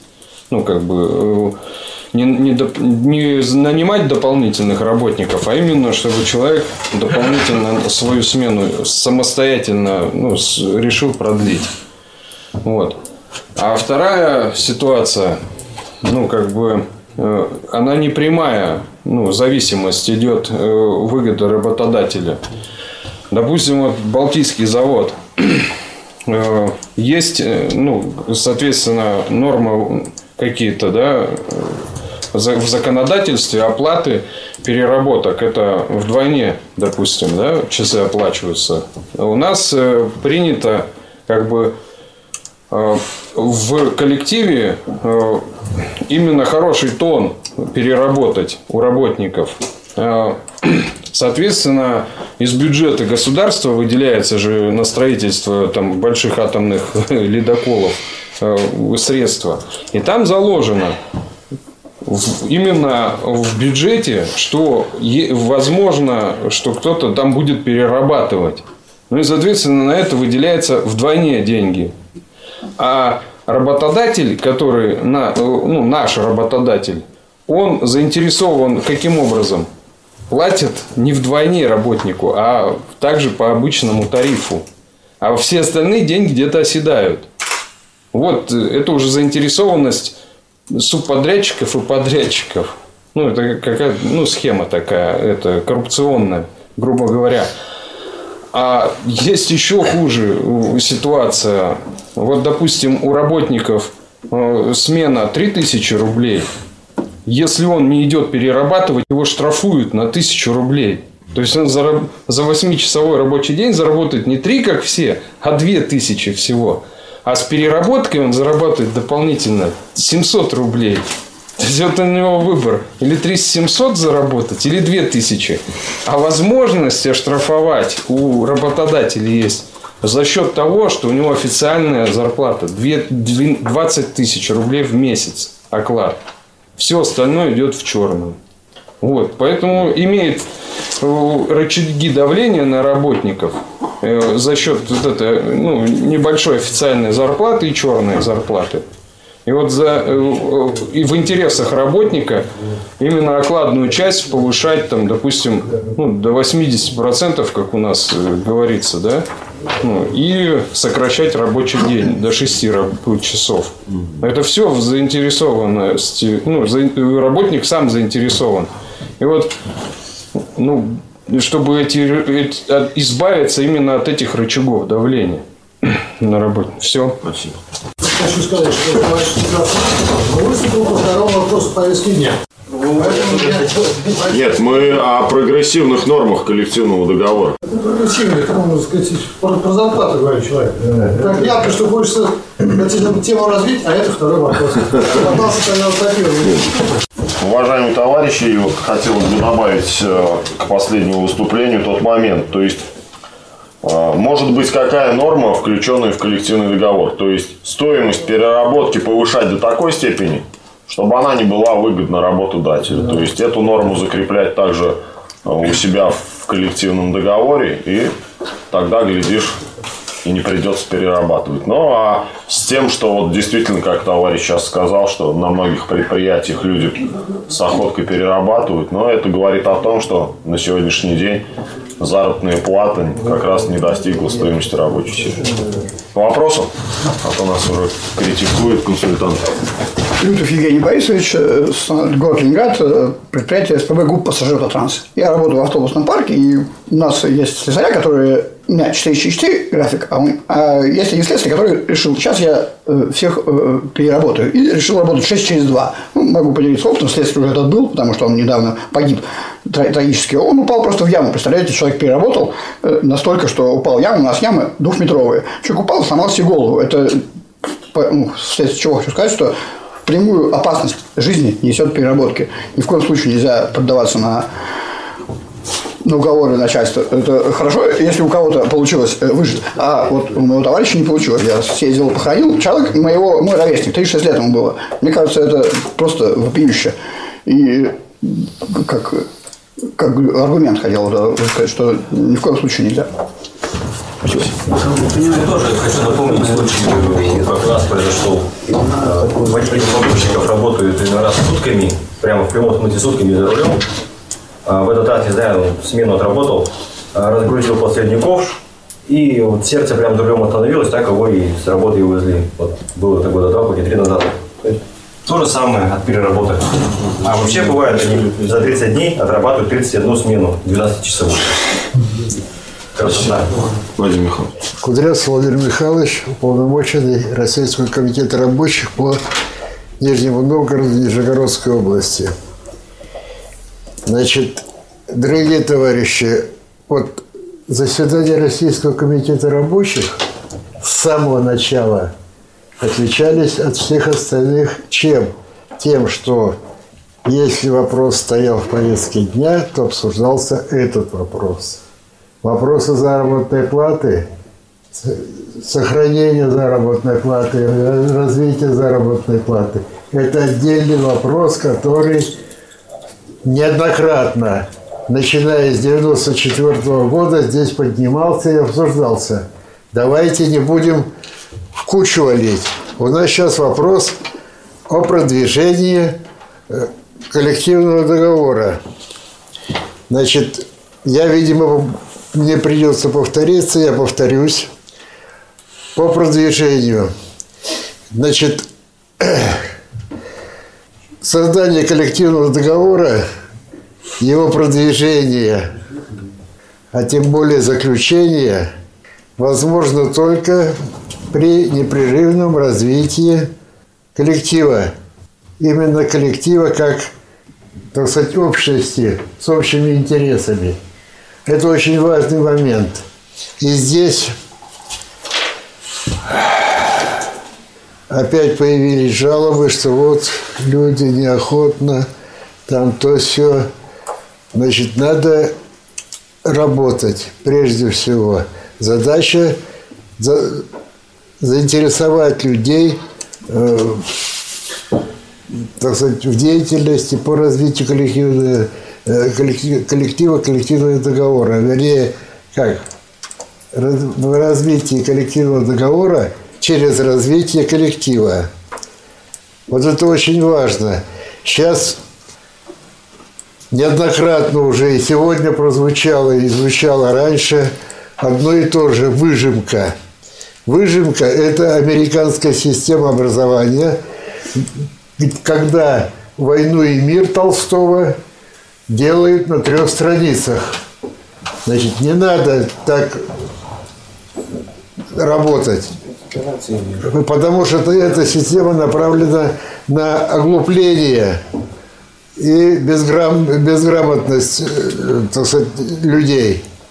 Наша задача поднять людей как можно выше. И создание коллективного договора, формирование коллективного договора – это один из важнейших инструментов развития рабочих, развития людей, повышения образованности и грамотности, во-первых, а во-вторых, интереса к образованию. И на одном из прошлых заседаний я говорил, что каждое, э, так сказать, положение коллективного договора на стадии написания, формирования должно проходить через коллектив. Вот каждое. А выжимку, это вы можете потом сформировать для того, чтобы администрации на стол положить, что вот договор, а вот выжимка. Пусть они, э, так сказать, по-американски учатся. Нам надо научить людей, э, так сказать, мыслить и читать документы полностью. Вот это очень важно. Так, при формировании коллективного договора здесь вот жаловались. Опять давно уже жалоб не было, а тут жалобы появились. Сложности собирать подписи. Надо людей заставить там и так далее. Есть один способ, давнишний, э, так сказать, сформированный еще до Октябрьской революции. Вопросы ставятся на собрании. Вы сами понимаете, когда на собрании твой сосед голосует за, поднять руку проще, чем подпись делать. Надо сделать первый шаг. Первый шаг какой? Самый простой. Поднял руку. Да, я согласен. Значит, сосед поднял руку, что согласен. А ты не поднял. Как неуютно, наверное. Понимаете, то есть вот эта вот сила э, сказать, э, коллективного восприятия и воздействия, она очень важна и очень действенна, на мой взгляд. Во всяком случае, вот по моему личному опыту, каждый вопрос по коллективному договору, по цехам, не надо общего собрания коллектива, в цехе, в бригаде. Ну, меньше бригады, конечно, смысла нет. Бригада, участок, цех. На собрании, собрание обычно недолгое. Так, решение приняли, протокол написали, отдали. И этих протоколах, может быть, ну вот до такой пачки у нас доходило. Вот протоколы по каждому вопросу. Значит, уже подписи собирать. Я не знаю, надо ли, мы не собирали. Уже есть решение цеха. Вот они сложили 14 цехов, 14 решений. Ну, 14 не было никогда, 12 было. Администрации положили на стол, хрить не о чем. Хотите персонифицировать, идите опрашивайте. Вот. И поэтому выдвижение коллективного договора у нас по сложности никогда не вызывали именно вот в таком плане. Вот. Так, опять собрание. То есть наша задача – это развитие коллектива. Наша задача – это развитие рабочего класса. Раз мы этим занимаемся, значит, надо использовать все методы, которые, э, так сказать, есть э, в мире. Я говорю, американская система выжимки не годится. Надо, чтобы люди читали все. Вот у меня был самый первый кол-договор, который, так сказать, я предложил по заработной плате. Был такой пункт, где была формула. Значит, на количество процентных пунктов, превышающих там и так далее. Так вот, у меня по этому разделу вопросы возникли во всех цехах один и тот же вопрос. Что такое процентный пункт? То есть люди просчитали, им потом прошли, объяснили, что такое процентный пункт. Люди стали грамотней. Понимаете, и так во всем. А если бы была выжимка, этого бы там не было. И люди этого бы не узнали. Знаете? То есть к людям надо все-таки идти с уважением и с задачей поднять их уровень своими действиями, свои, своими знаниями отношения к ним. Вот что я хотел сказать. Все, спасибо. Спасибо. Здравствуйте, уважаемые товарищи. Золотов Александр Владимирович, а, консультант Российского комитета рабочих, а, доктор экономических наук, профессор. Значит, уважаемые товарищи, вот э, я хочу начать с того, что стало предметом обсуждения. Нужна ли выжимка, да, э, сказать, надо ли э, сказать, ее делать. И Владимир Михайлович совершенно правильно сказал, что, конечно, когда мы развиваемся в профсоюзной организации, мы решаем и образовательную задачу. Но ведь надо понимать, что, что здесь главное, а что не то, что побочный эффект, но такой сопутствующий эффект. Вот у Владимира Ильича есть незавершенная работа. Политика и педагогика. И он всегда говорил, что да, надо образовывать, надо воспитывать, но вообще говоря, надо образовывать и воспитывать, решая политические задачи. То есть нельзя превращать э, образование и вот такое развитие интеллектуальное в то же время в самоцель. Потому что, конечно, можно бесконечно, я вот хотел отметить, бесконечно можно работать над коллективным договором. Это же такой огромный документ. И всегда можно писать лучше. Каждое положение. А положение там за сотню – и каждое приложение может сделать лучше, а приложений там в хорошем коллективном договоре, прогрессивном, несколько десятков. И вот можно это делать, и на это уйдет ну, вся трудовая жизнь.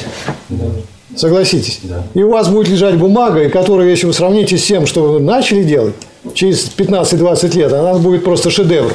Но она будет у вас лежать на вашем столе, а на вашем предприятии ничего не изменится к лучшему, а к худшему точно изменится. Потому что в общественной жизни, если не идти вперед, значит быть отброшенным назад. Поэтому я хочу сказать, что э, Владимир Михайлович, вот вы с американской системой, а я ну, и в науке человек, и сам писал книги, и, и, так сказать, и привык тоже. Берешь книгу или статью, и что там сначала идет? Аннотация. Причем иногда самое интересное в аннотации. Иногда даже статью ты не читаешь, а иногда не читаешь потому что статью, что вот аннотации можно получить доступ к нотации, а к статье нельзя получить доступ, или заплатить там 30 долларов. Поэтому очень часто мы знакомимся с самым интересным по аннотации. Поэтому если вот искать, как сказать, другое обозначение. Вот вы говорите американский, вы имели в виду комикс. Да, вот комикс, они действительно сжимают огромный труд, страницу, и все там портят. Потому что ну, речь идет о художественном произведении вообще-то, чаще всего. А здесь идет речь не о художественном произведении. Здесь идет речь о совокупности норм, да, и здесь э, можно сжать в виде аннотации, выделив самые интересные. И вообще это нормально. Когда вот интересно по аннотации, ну как ты будешь считать. Неинтересно не будешь считать. Кроме того, вот здесь точно тоже же говорили, что ну, вот, так сказать, долгое дело, сложное дело прочитать это, осмыслить, освоить, а действовать надо уже. Поэтому кто-то прочитает, и, разумеется, первый раз прочитает меньшинство. Владимир Михайлович, согласитесь, меньшинство прочитает. А вот которые меньшинство прочитает, они уже будут настолько готовые и подготовленные люди, что вот большинство за ними пойдет и не вслепую пойдет, а потому что вот они знают по этой нотации, по этой выжимке, что вот самое главное, самое интересное, вот в чем состоит. И они пойдут. А когда пойдут, и вот пройдете вы первый круг. Владимир Михайлович, мне кажется, что вы вспоминаете топ, тот опыт, который был уже там на шестом круге. У вас же бесконечно был. Забастовка, улучшение и так далее. А начинали с самых простых требований. Да, еще не было этого, даже и проекта коллективного договора. Когда вы побастовали, дело дошло до того, что дальше уже вы стали бастовать за проект коллективного договора, коллектив был уже в развитом виде, вы правы. В борьбе люди развиваются, у них появляется интерес, внимание к деталям. Но это результат. А здесь вообще-то мы о чем говорим-то? Мы говорим о первом шаге.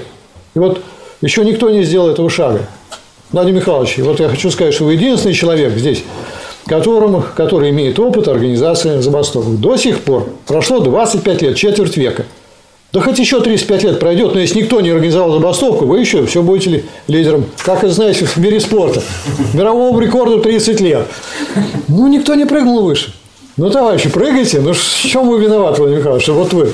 Вы, наверное, с радостью бы сказали, что и поздравили бы, или как коммунары, да, передали знамя тогда, помните? Красное знамя коммуны передали, значит, э, нам после победы нашей революции. Ну, такая штука сложная. Пришло новое поколение, делаем первые шаги, поэтому без выжимки никак нельзя. Без выжимки нельзя. Это вот то, что помогает сделать первый шаг. А он самый сложный шаг. Поэтому я думаю, что э, выжимка нужна. Я вот понимаю, Павел он увлекается этой работой. И действительно, все, кто занимается творчеством таким вот, они, так сказать, люди увлеченные. Но, Павел Ильич, если вы так и не вынесете этот документ, жизнь будет только ухудшаться. Поэтому я больше того, вот чтобы разграничить, так сказать, процесс творчества, он бесконечный. Да? И вот когда, скажем, диссертацию люди защищают, они что, как сказать, в оценке идет, что это завершенная работа. Означает ли это, что больше по этому поводу нечего сказать? Или нельзя было написать лучше? Да не означает. Это означает, что для решения вот этой конкретной задачи, для демонстрации там, квалификации этого достаточно. И ту- вы тоже можете сделать проект сто раз лучше. Но для того, чтобы улучшить жизнь по сравнению с тем, что было, вот достаточно уже этого. Поэтому я вот, э, сказать, как вношу какое предложение, наш проект постановления записать, что надо подготовить э, этот проект, кто готовит его еще, а у кого готов, о чем разговор, в двухмесячный срок. В двух месяцах. Ну, сколько можно готовить-то? Иначе мы так и будем все время обсуждать, какие у нас хорошие положения в наших проектах. И этот проект не будет документом, который продвигает. Вот наоборот, надо ограничить это. А дальше продолжайте работу. Это бесконечно. 20 лет Фе- Федотов Константин Васильевич занимается тем, что вот вносит исправления, уточнения. Это процесс как-то бесконечный. Но не такой бесконечный, дурная бесконечность, а все время наличествует заключенные коллективные договоры. Вот вам настоящая, это истинная бесконечность. Вношу такое предложение. Кто редакционная комиссия? Действуют научные консультанты. Вот, пожалуйста, это и докладчики. Прошу это записать, такое предложение в проект постановления. И второе. Э, Значит, уважаемые товарищи, мы с вами все-таки действуем всегда в привязке. Привязке к текущей ситуации. Ну и вот в нашей ситуации, так сказать, э, некоторые вопросы привели очень большую остроту. Том числе законных, незаконных действий. Большую остроту. Да? За незаконные действия можно, так сказать, и пострадать. Но я понимаю, хорошее вещи за, за святое дело можно и пострадать и незаконные, в случае осуществления незаконных действий. Но сейчас вообще на незаконные действия идут те, кому вот, э, так сказать, кто выступает против интересов России. Вот в массе своей. И с этим ассоциируется незаконность. Так нам зачем говорить, что незаконная забастовка? Вообще есть такой, я, я понимаю, что это написано незаконная забастовка, но мы всегда действуем по закону, вот о чем Сергей Александрович говорил. Да? Если мы вдруг начинаем действовать, сказать, останавливать работу, потому что нам зарплату не платят, и все одновременно встали, то это в строгом соответствии с законом. Мы требуем исполнения закона. Если мы вдруг начинаем значит, требовать проверку так сказать, исправности оборудования, и все встали из-за этого, кто-то назовет это незаконная забастовка, потому что это, а это вообще не забастовка. А мы требуем исполнения, так сказать, законов об охране труда. Мы все время требуем исполнения законов. Осуществляя такие действия, коллективные действия, которые по своим результатам эквиваленты, эквивалентны забастовке. Вот скажем, авиадиспетчеры, нет у них права запускать, они никогда не бастовали. Никогда. Поэтому заметьте, какая формула у них всегда. Коллективные действия эквиваленты забастовки. Но это не забастовка, и никто не говорил никогда, мы бастуем. Хотя Сергей Анатольевич всегда говорил, не бывает законных незаконных, бывает проигранные проигранные, но в их лексиконе речь никогда не шла о забастовке. А зачем мы там нужно нарушать законность? Мы же вот имеем трудовой кодекс, хорошие вещи все. Зачем нам нарушать законность? Зачем нам это говорить сейчас, вот особенно, когда вот незаконность ассоциируется с определенной группой людей, которые себя противопоставили России? Нам зачем давать повод, так сказать, как-то с ними отождествляться? Нам не дано предугадать, как наше слово отзовется. Очень даже дано. Если вот сейчас мы будем говорить о незаконных забастовках, ну, там, знаете, тоже время-то такое суровое говорите. Видимо, что-то такое замыслили, чтобы нанести ущерб обороне и так далее. Нет у нас таких мыслей. У нас, наоборот, мысли о том, как укрепить производство. А как вы укрепите производство, в том числе обороны, если не улучшить положение работников. Вот у нас только об этом голова болит. Мы используем все возможности закона для того, чтобы все сделать возможное для развития сегодня производства нашего, в том числе обороны. Согласитесь, Владимир Алексеевич? Нормальная постановка вопроса? Вот давайте так и ставить вопрос. Я при своем мнении остаюсь. Я понял. А я поддерживаю. Хорошо. Ну и теперь вот в продолжение этого тоже говорить. А зачем листовка? Вот вообще откуда появился термин листовка? Вот насколько я понимаю, я вот узнал его из фильмов. О каком времени? В дореволюционном времени. Когда никакой законности не было, профсоюз, за профсоюзную деятельность сажали, на каторгу отправляли.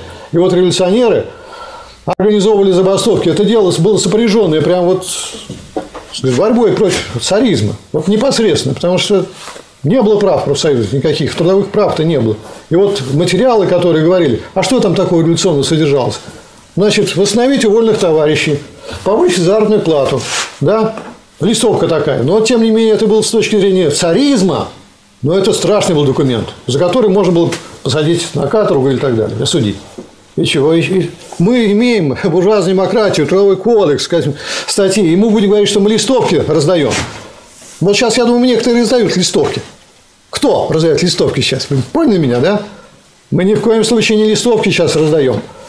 Мы ведем профсоюзную деятельность. Мы хотим проинформировать наших товарищей. Мы информационные сообщения о профсоюзной деятельности. И прямо там пишите. Вот так, заголовки. Значит, коллективный договор или внимание члена профсоюза. То есть мы ведем исключительно законную деятельность, а уж формы этой деятельности, формы информирования наших товарищей, да какие угодно. Вот сейчас мы информируем законные и так далее. Значит, газета у нас выходит, мы раздаем. Мы уже все доказали, насколько это законно. Кто препятствует этому делу, тот поступает незаконно. Мы информируем, вывешиваются соответствующие информационные материалы, да, которые замещены на один лист. Но это не листовка. Ну какая листовка? Это же прошло. Листовки во время фашистского режима делали, развешивали, да? Значит, за это тоже убивали. Ну, кто сейчас убивает за то, что вы сообщите о том, что надо провести собрание, или что мы требуем сокращения рабочего дня, или повышения заработной платы? Вы чего сейчас ставите положение гонимых? Это я сейчас специально немножко застряю, чтобы... Ну, давайте нормальный лексикон -то, чувствовать, что мы живем-то в такое время. Что это не сажают, не убивают. Ну, цените это время. А было время, когда вот за лесовки сажали и расстреливали. Тоже такое было время. Но сейчас же не так. Ну давайте говорите, что вы делаете, что вы вешаете? Да не мешайте. Вы видите, это профсоюзная деятельность такая. Профсоюз. Что вы не мешаете? Вот так ведь надо повернуть это дело. А вы наоборот, листовка, вроде как вас хватай. Если вы с листовками ходите, а вот уже и у всех людей всегда такая ассоциация, это что-то такое, видимо, делается незаконно, и надо еще сильно разбираться. Это что незаконно, с чем она связана? Да вы делаете самое законное дело. Вы информируете членов профсоюза, членов коллектива. У вас все права для этого дела, поэтому не мешаем мне это делать. То есть давайте вот на это обратим внимание. Эти вот такие тонкости, которые выражают, что мы еще не до конца поняли, что вообще-то мы имеем, так сказать, демократию буржуазную, и что мы свои права-то не используем и боимся их использовать, потому что мы нормальный информационный материал называем листовкой. То есть тем, что вообще вроде как выпадает за рамки законности. Чего это вдруг выпадает? Да это самое законное дело. Ну и тогда мы по-другому себя чувствуем. Вот Дмитрий Иванович может вам рассказать, как он беседует с полицейскими, всякими разгвардейцами, когда приезжает. Он так сказать, говорит, ребята, вас же посадят. Не его посадят, а их посадят. Потому что вы нарушаете то-то и то-то. Я не. Так он не просто, он же не блефует. Он, он знает свои права. Он использует эти права. И он поэтому у него такая твердая позиция. Если они по ошибке куда-то доставят полицейский участок, дальше будут извинения приносить. А что они еще могут сделать? И что обязаны сделать? Ну, по-моему, вас ни разу никуда не... Нет, потому что он очень умело объяснял, насколько они неправы и насколько он действует по праву. Вот поэтому давайте тоже в нашей деятельности по продвижению коллективного договора понимать, что мы сделаем сугубо значит, в таком законном русле, а все, кто нам мешают, все, кто нам мешает, они нарушители этого закона. Ну и тогда вот немногие захотят быть нарушителями закона. А мы с вами ревнители закона. И давайте так смотреть на все происходящее. Спасибо. Спасибо.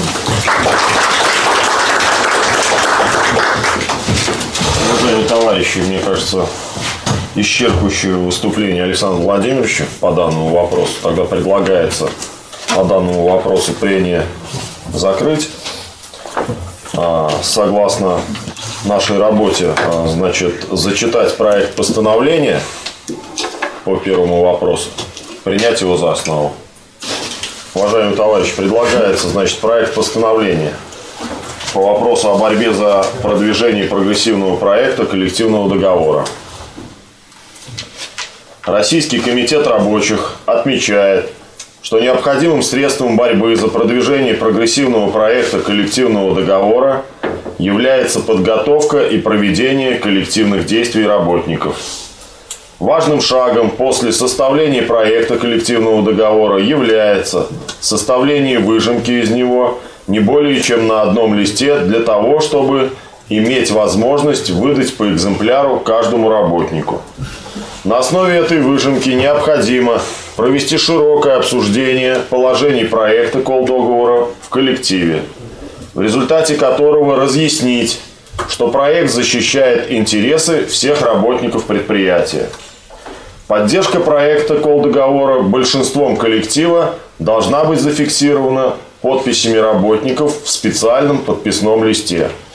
Одновременно с обсуждением проекта коллективного договора работникам предприятия необходимо начинать подготовку к коллективным действиям. Российский комитет рабочих разъясняет и подчеркивает, что единственным способом принятия договора, выражающего интересы работников, является забастовка или угроза забастовки. Следовательно, работникам нужно проявить сплоченность и организованность в деле подготовки и проведения коллективных действий. Опираясь при этом следует, опираться при этом следует на положение Трудового кодекса Российской Федерации, закрепленные в статьях с 36 по 39. Важным является использование статьи 39 об освобождении от основной работы лиц, участвующих в переговорах, в переговорах с сохранением среднего заработка на срок до трех месяцев. В случае необходимости подготовки коллективного спора дольше трех месяцев следует сменить круг освобожденных лиц и вновь, и вновь воспользоваться указанной статьей. Российский комитет рабочих рекомендует действовать планомерно при подготовке введения коллективно-трудового спора и не допускать спонтанных, непродуманных действий, способных навести вред коллектив, нанести вред коллективу. После получения большинства коллектива и оформления этого большинства специальным документом следует провести конференцию или собрать, под, или собрать подписи за решение по вопросам об избрании забастовочного комитета. Продолжительности забастовки рекомендуется бессрочная до выполнения выставленных требований. И характер забастовки рекомендуется частичная остановка на один час в день. Забастовочный комитет имеет право изменить форму забастовки, уведомив администрацию за три дня. Уважаемые товарищи, данный проект постановления предлагается принять за основу, чтобы потом вносить в него какие-то коррективы. Прошу голосовать. Кто за? Против? Воздержавшихся единогласно. Повторю, что редакционная комиссия состоит из докладчиков и наших консультантов. Голосовать бы надо. Что, за основу? Нет. Комиссию. Утвердить? А как же? Удовольствие. Уважаемые товарищи, предлагается утвердить редакционную комиссию в составе а, научных консультантов товарищ Юрков, товарищ Золотов, а, докладчик по первому вопросу товарищ Головаш Антон Геннадьевич. Значит, э, по второму вопросу Горбушкин Сергей Александрович. По третьему вопросу Павел Ковин. Уважаемые товарищи, кто за то, чтобы подтвердить состав мандат, о, редакционной комиссии, прошу голосовать. Кто против, кто воздержался, единогласно. Кто-то будет заниматься, значит, изучением проекта а, по первому вопросу, свои правки направлять в редакционную комиссию в лице товарища Юркова, товарища Золотова и всех докладчиков по вопросам. По первому вопросу докладчик э, товарищ Головаш, по второму товарищ Горбушкин, по третьему товарищ Ковин.